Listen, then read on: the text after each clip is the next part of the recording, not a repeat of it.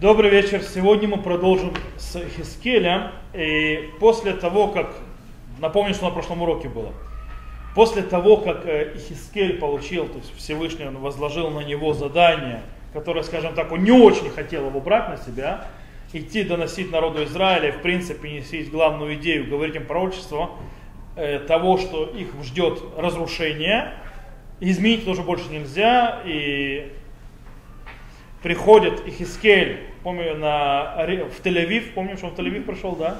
Не в наш Тель-Авив, а в Вавилоне. И там он садится и не произносит ни слова, ни единого слова. И тут после этого, это в нашей главе продолжается, приводится два пророчества. Когда, скажем так, назовем первое пророчество Невуата Цуфе, э, пророчество о страже или пророчество стража, или, скажем так, созер, созер, созерцателя, который созерцает, а второе пророчество мы назовем пророчество немого. Невуат Хайлем. Сейчас мы поймем. Итак, начнем с первого пророчества, которое, то есть когда Всевышнему открывается, снова после того, как мы помним, он там 7 дней, он приходит, давайте прочитаем предыдущее, и сел там, где они обитали, сидел там среди них 7 дней в оцепенении, то есть молча. И вот продолжаем. И было на исходе семи дней, было сказано мне слово Господне. Третья глава, если кто не помнит, мы находимся. Э, Господня, э, Сын человеческий, я поставил тебя стражем, это Цофе, в принципе, стражем, созерцателем, кто, кто следит, дому Израиля, и услышишь ты из уст моих слова, и предостережешь их от меня, от моего имени.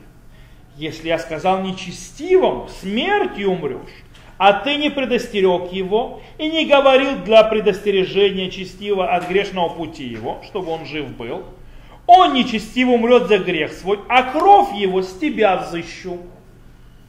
А если ты предостерег нечестиво, а он не раскаялся в нечести своем, нечестии своем, он в грехе своем умрет, а ты спас душу свою.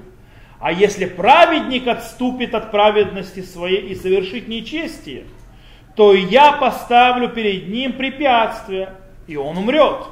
А поскольку ты не предупредил его, в грехе своем умрет, и не будут упомянуты праведные дела его, которые совершил он, а кровь его с тебя взыщу. А ты, если предостерег э, ты праведника, чтобы праведник не грешил, и он не грешил, жив будет, потому что остерегся, а ты спас душу свою. Это первое пророчество, назовем пророчество стража. Сейчас мы с ним разберемся. Второе пророчество. И было там на мне рука Господня, и сказала мне, встань, выйди в долину, и там я буду говорить с тобой. И встал я и вышел в долину, и вот стоит там слава Господня, подобная славе, которую видел я на реке Кивар и упал. Помните, что он видел на славу на реке Кивар? Колесницу. Он снова и упал я на лицо свое, и вошел в меня дух, и поставил меня на ноги мои, говорил со мной и сказал мне, иди, запрись в доме своем. А ты, сын человеческий, вот наложили на тебя узы и связали тебя ими. И не выйдешь ты в среду их, имеется в виду изгнанников, и язык твой прилеплю к небу твоему, и онемеешь. И не будешь для них обличителем, ибо они дом мятежный.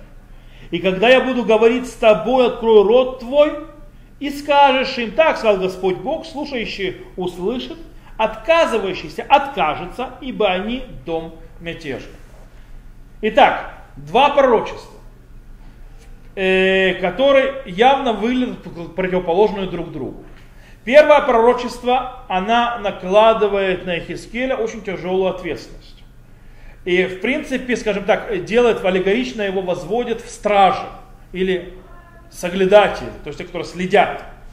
Когда их э, задача, в чем задача этого стража соглядателя, когда приближается враг, что они должны сделать? Предупредить. Э, это их задача. То есть, в принципе, те, те которые стоят э, на башнях и следят о пришествии врага или нет. То есть это, в принципе, задача, которая возлагается на Хискеле. И, скажем так, если мы хотим увидеть, э, что такое за задача Кицофе, то есть да, стража, то мы можем перепрыгнуть в 37 главу, и там, э, точнее в 33 главу, прошу прощения, И там идет глобально описание, э, как, то есть это в принципе, э, что такое страж. И было слово Господне ко мне, сын человеческий, говорит нам народа твоего, скажешь им, если наведу я меч на некую страну, и возьмут народ той страны мужа одного, и среды их, и поставят его себя дозорным. Доз, о, дозорным. Тут стража дозорным, софе это дозорным. И увидит он меч, идущий на ту землю, затрубит в шафар, и предостережет тот народ, и услышит, слуш... и услышит слушающий, слушающий звук шафара, и не остережется, то придет меч и возьмет его, кровь его будет на голове его. Звук шафара слышал он и не остерегся, кровь его будет на нем. А если бы он стерегся, спас бы душу свою. А дозорный, если увидит меч идущий и не затрубит шафар, и народ не предостережет, и вот пришел меч отнять у них душу, она за грех его взята, но кровь от руки дозорного я взыщу. То есть, оно кровь от руки дозорного я взыщу. И тысячи, сын человеческий, поставил тебя дозорным дома Израиля от меня. Когда я говорю, нечестиво, нечестиво смертью умрешь, а ты не говорил, чтобы предостеречь нечестивого пути его. Он нечестивый за грех свой умрет, а кровь его с тебя в свои руки взыщу. А если это предостерег нечестивого пути, и пошло повторение того, в принципе, что мы уже говорили. То есть, что выходит? Э, получается, в чем задача, э, то есть в чем аллегория этого стража, этого дозорного? А он должен э, следить за народом, помогать народу, предупреждать народа, вплоть до того, что на нем висит ответственность собственной жизнью. То есть, если он не предупредит, то он поплатится собственной жизнью. То есть, в принципе, с него взыщется за смерть тех, кто погиб. И это тяжелая вещь. В принципе, получается, что задача Ихискеля выходит, что он должен э, предупреждать народ, э, тянуть их это, нечестиво умрет, а, а вдруг праведников он вернет назад в раскаяние, то есть его задача говорить. С другой стороны, второе пророчество, то, что называется Невуата Элен, что э, пророчество немого, делает абсолютно другую вещь. Какую?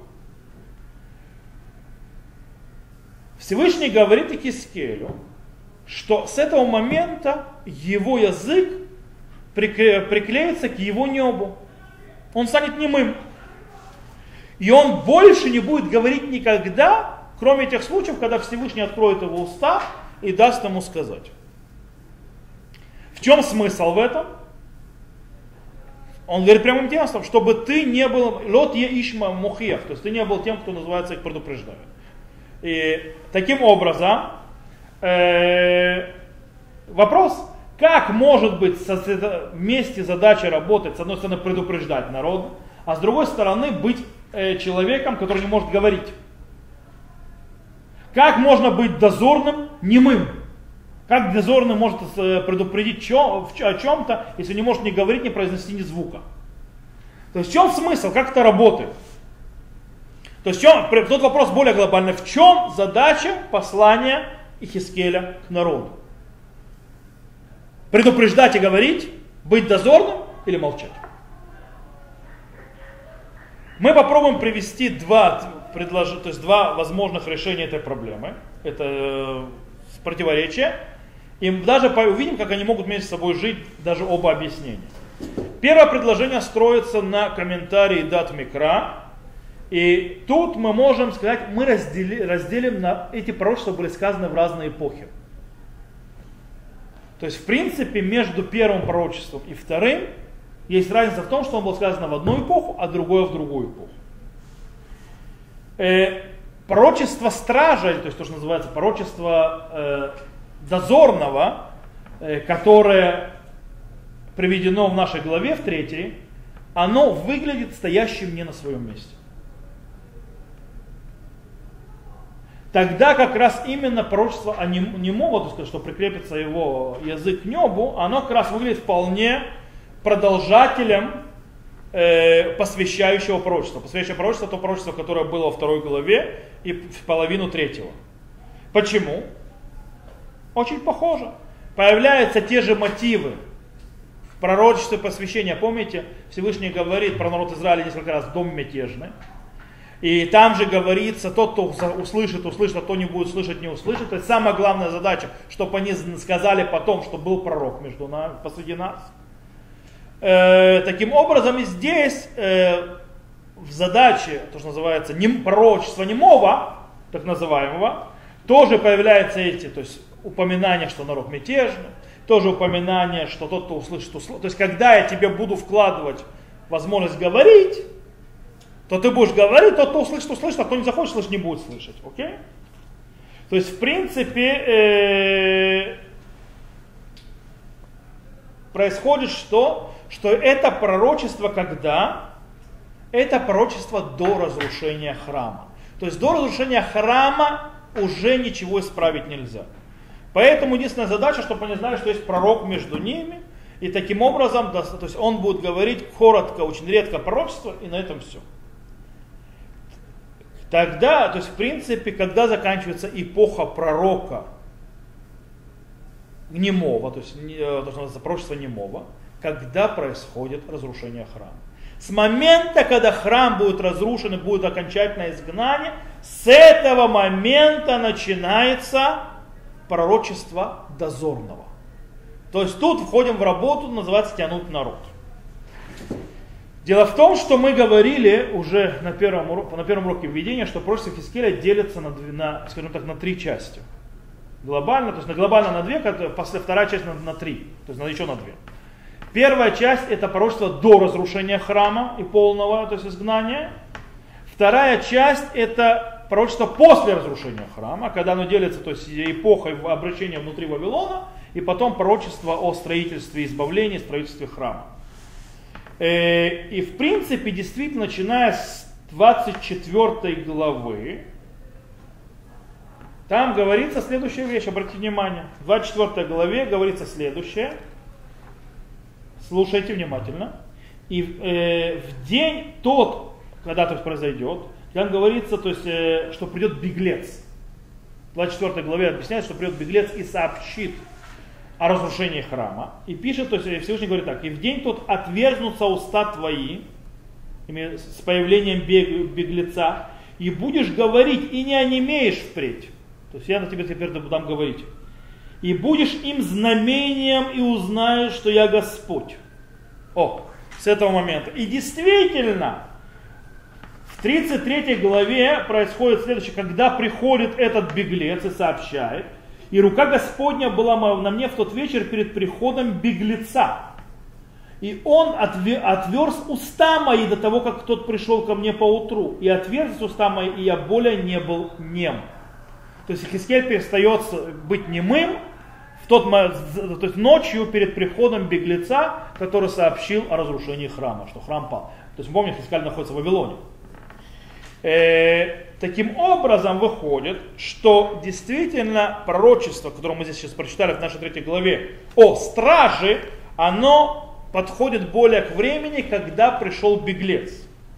И действительно, там, как мы уже зачитали, в 33 главе, а это просто приводится в полном раскрытии. Мы этот кусок зачитали уже с 33 главы. Э, таким образом, кусочек, который приведен у нас здесь в нашей третьей главе, это как бы, скажем так, короткий вариант пророчества о страже, то есть аллегории про стража. Э, то есть и это не более чем добавление к пророчеству посвящения пророка Ахискеля в пророк. Теперь мы должны задать вопрос, э, зачем это приведено здесь? И это, если это не, не это место, и вообще это как бы короткая информация о том, что будет потом. Дело в том, что э, когда, то есть уже на этапе посвящения, нужно было обозначить два предназначения пророка Хискеля.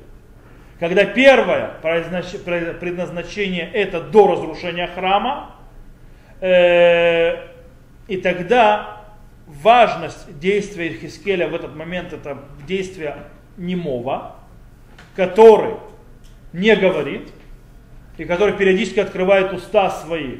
Это, кстати, делает больше эффекта, правда? Немой, который вдруг начинает говорить, и говорит, что будет Всевышний, и говорит, что будет, то есть будет разрушение, и замолкает. И потом это происходит, выполняется задача, чтобы они сказали, был пророк среди нас. То есть а он, то, что называется, на, на э, э, кредит себе то есть, э, делает. Потом, когда будет разруш, разрушен храм, и Хискель получает новую задачу, быть э, дозорным. То есть, в принципе, э, здесь уже получает полную свободу действия, предупреждать народ в каждый постоянно, а не периодически, когда народ откроется, э, и э, э, говорить пророчества всякие и так далее.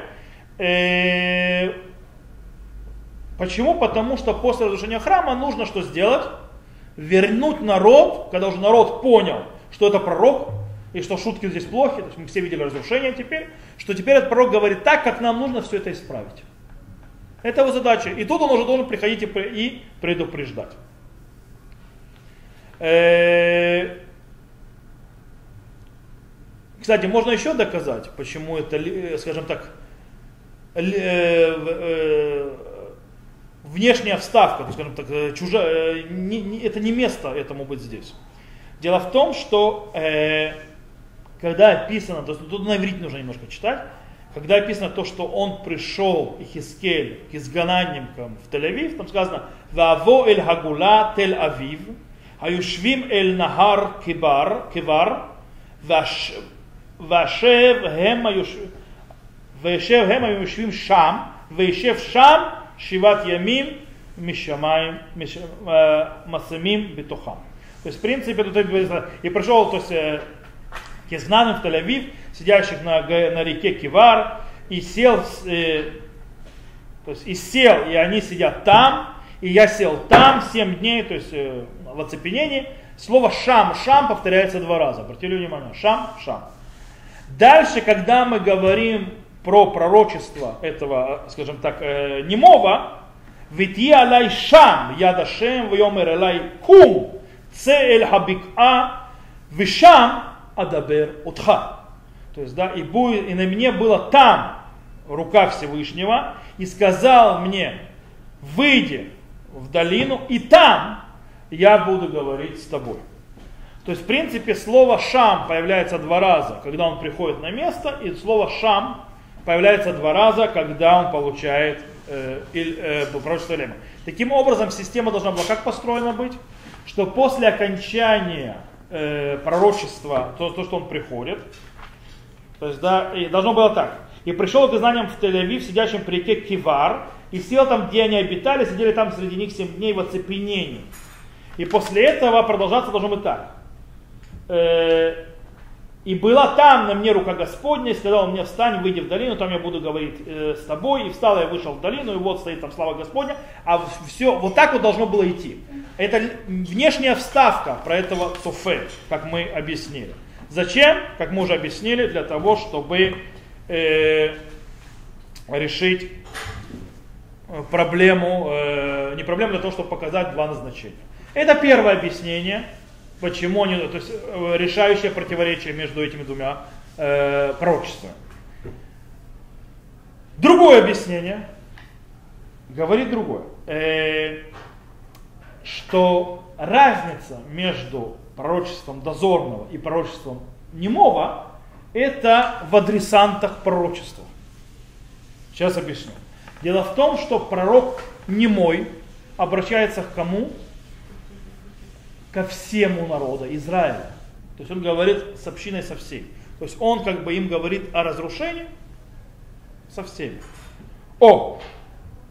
Но когда мы говорим про стража, вы обратили внимание, там появляется несколько раз, четыре раза появляется слово раша, на русском нечестивец, и появляется три раза слово цадик, праведник. И там э, не просто так. Дело в том, что э, в книге Хискель не, эти, эти фразы, то есть праведник или нечестивец, появляются не раз, и не два, и не три. В основном это появляется в тех местах, где описывается, скажем так, плата или наказание за те или иные действия. Допустим, возьмем э, Возьмем, когда народ Израиля, в 18 главе, когда народ Израиля приходит и как бы жалуется, что это такое. Они говорят так. Э, Отцы ели незрелый плод, а у сыновей оскомина. То есть, да, это культурно надо, они ели зеленые абрикосы, а мы типа из туалета не выходим. То есть почему мы должны страдать за то, что сделали наши отцы? И там Всевышний действительно отвечает, то есть, да, и говорит, что действительно, то есть так это не бывает. То есть он говорит, то есть э, Всевышний говорит, ведь все души мои, они, как душа отца, душа сына моя, они душа согрешающая, она умрет. Только тот, кто согрешил, умрет, говорит Всевышний. И дальше он разводит, то есть Всевышний объясняет, то есть, э, скажем так, три поколения, как это между собой крутится. Вот. А человек, который праведен и поступит по закону справедливости на горах от жертву идолам не ест, и глаза свои не обращает к идолам дома Израиля, и жену ближнего своего не оскверняет, и к жене неде во время очищения от чистоты не приближается, и человек, который не обманывает должнику, возвращает залог его грабежом, не занимается хлеб свой, отдает голодному, и нагого покрывает одежду. В рост не дает, и процентов не берет, от беззакония удерживает руку свою, суд праведно вершит между человеком и человеком, заповеди моим следует, устанавливает мои, установления мои соблюдает творя истину. Праведник он, жив он будет слово Господа Бога. А родит он сына, насильника, проливающего кровь, причинающего брату что-либо из бед этих. И всех этих добрых дел он не совершил, ибо на горах ел и жену ближнего своего сквернял, бедного нищего обманывал, горбежом занимался, залога не возвращал, и на идолов обращался глаза свои, гнусности творил, в рост давал, проценты брал. И жив будет, не будет жить. Все эти гнусности он совершал, будет он умрешлен. Кровь его на нем будет. Но вот родит он сына, и тот увидел все грехи отца своего, который совершал, он увидел и не совершал подобного. На горах не ел и глаз своих не обращал к идолам дома Израиля, жену ближнего своего не осквернял, и человека не обманывал, залога не брал, грабежом не занимался, хлеб свой отдавал голодному, нагого покрывал одеждой. На бедного не налагал руки свои, лихвы и процентов не брал, законы мои исполнял, заповеди моим следовал. Он не умрет за беззаконие отца своего и будет жив. О, из этого выходит на простая вещь это обращается к частным лицам. То есть это не говорит обо всем народе, вот этот такой, а этот такой. То есть как бы э, праведник за грех отца своего не умрет. Хотя отец грешник. С другой стороны, грешник за праведность отца своего жить не будет, он умрет из-за своих грехи. Э, из этого выходит, что здесь происходит невуата цуфе, то есть вот это вот пророчество дозорного, она релевантна во время, когда, до разрушения храма но как единичность, когда он обращается не к народу, а к определенным личностям, отдельным, праведникам и так далее. То есть тогда это релевантно, тогда они вместе работают. То есть когда ты говоришь народом Израиля, пророчество немого. Когда ты говоришь с определенным человеком, то это пророчество э, видящего. Э, точнее не видящего, а дозорного. Навод Ацуфе. Если мы, это как бы одно объяснение, второе. Но мы можем сделать из этого объяснения салат. И соединить их вместе. Сделать комбинацию. Какую? Сейчас мы это увидим. Э, дело в том, что можно сказать, э, что... Э, а, ну, в принципе, солянку уже сделал. Я эту солянку уже сделал вам. То есть можно сказать, что даже до разрушения храма он в народу Израиля то есть я перед тем, как предупредить, чтобы делать солянку, уже сделал. До, до э, разрушения храма он может делать обе вещи. С одной стороны, это до разрушения храма он говорит, он не мой, к народу Израиля, то есть только периодически говорит, но к отдельным личностям он действительно, то есть тот стражник, тот дозорный, который предупреждает.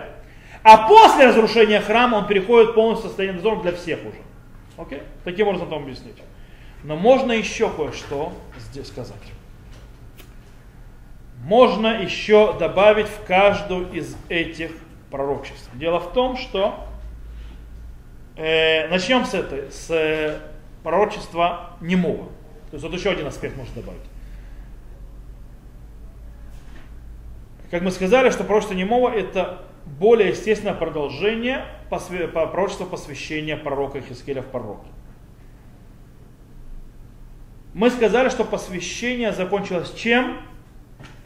Что Ихискель не особо стремится, скажем так, э, не выполняет приказ, который сказал Всевышний. Что он сделает? Он садится, приходит к изгнанным и садится 7 дней в оцепенении, ничего не говорит. И таким образом можно увидеть, что пророчество, то, что называется немого, вот или это такой вот типа наказания Ихискелю. За то, что он решил, э, то есть он решил молчать, а не предупреждать народ. То есть как бы Всевышний говорит Ихискелю, ты выбрал молчать, если это так, то ты будешь до следует, то есть да, как, пока я не решу, ты будешь немым. То есть ты выбрал молчать? Хорошо, это твой выбор, получай. То есть ты не будешь говорить, то есть да. И, и даже, то есть этим образом я все равно, Всевышний говорит, я донесу смысл того, чего хочу народу. Как он сказал, Вальшунха адбик аль-хикеха, винилам тавлот елахем лииш мухиях кибейт мерихема. То есть, да, и приклеится язык к небу твоему.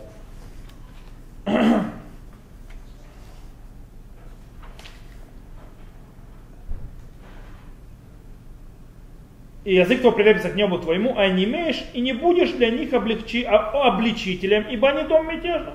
То есть я им наоборот покажу, то есть да, то, что периодически открою тебе рот, это будет для них доказательство неизбежности разрушения храма. И таким образом э, они узнают, то есть и таким образом, то есть ты будучи немым, и таким образом они поймут, что был между ними пророк. Э, есть интересная вещь, то есть, да, что вот это вот пророчее, то есть время, когда он должен будет молчать, она, скажем так, молчание Хискеля, оно появится, э, и в этом есть какой-то, скажем так, пророческий знак дойдет до крайности, ближе уже к концу. Знаете какая? Когда его умрет жена Ихискеля, это 24 главе, то ему будет приказано молчать при смерти, даже со, то есть, о смерти своей жены. И это будет как символика разрушения, то есть как вот смерть его жены, и он молчит. То есть и неизбежности. То же самое произойдет с народом Израилем с разрушением. Это с точки зрения пророчества Нему. С точки зрения пророчества дозорного нужно обратить внимание на очень, очень интересную вещь. Там есть четыре случая. Там есть случай, когда э, два, два случая, то есть со злодеем, нечестивым, и два случая с праведником. Когда работа так, когда начнем с, злоде, с нечестивого злодея. Если не предупредили злодея, то есть злодей в любом случае, то есть там есть так, Одно вытекающее выходит у злодея так. Это относится к самому человеку, к которому обращается, и второе пророк, который говорит. По идее. То есть вытекающее. Если, смотрите, обратите внимание, очень интересная вещь. Злодей в любом случае не исправит себя. Если пророк не, испра... не говорил, то есть да, не говорил, не предупреждал злодея, то злодей умрет за грехи свои, но и кровь за это будет возложена на пророка что не предупредил. Если же пророк да предупреждал, но его не послушал нечестивый, то, то идет смерть на честивого, то есть, то есть все падает на него, а пророк чист. С праведником немножко по-другому. У праведника работать немножко по-другому. Если не праведник, это имеется в виду праведник, который оступился и упал. Это не тот праведник, который, то есть, его невозможно, это человек, это человек, который оступился, невозможно исправить. Его, почему он называется праведником? Потому что он оступился, его, если пророк будет предупреждать, он исправит свои пути и будет исправленно это себя вести. Так вот, если пророк его не предупредил, и он в конце концов оступился и пошел, и из-за этого он погиб в своем грехе, он тоже погиб. Но кровь за его смерть лежит и на пророке. А если же пророк его предупреждал, и из-за этого он исправился, то он останется жить, и пророк, то есть тоже чист. То есть и пророк спас свою душу, сказано. Окей? Э, э, таким образом, мы можем, базируясь на этом, тоже можно сказать, что э, пророчество стража, дозорного, ну вот от Софе, она тоже связана с, с эпохой перед разрушением храма. Почему? Несмотря на то, что идет разрушение, несмотря на то, что идет гибель, несмотря на то, что идет полный крах, это идет глобально. Но и люди, то есть личности единичные, могут себя еще спасти. Как они себя могут спасти? Тем, что они вернутся назад к Богу. Поэтому есть место на не на общем фоне, а на личном фоне говорить, то есть человеку исправлять себя. Тот, кто услышит, это праведники, которые справятся, и тогда они будут жить. Тот, кто не услышит, это злодеи, и они погибнут. И таким образом переплетаются два вида пророчества даже до разрушения храма, а не только после. То есть, а не разделение полное на разные эпохи. И ему сказали, то есть можно сказать, что это наказание, то, что он стал немым, потому что он немножко не, не, не согласился на то, что на него было возложено. То, на этом мы сегодня закончим, уже на следующей, на следующей неделе, еще не знаю, посмотрим, сколько у нас Пурим займет, может быть уже после Пурима, мы перейдем э, в следующей главе в книге Хискель. То,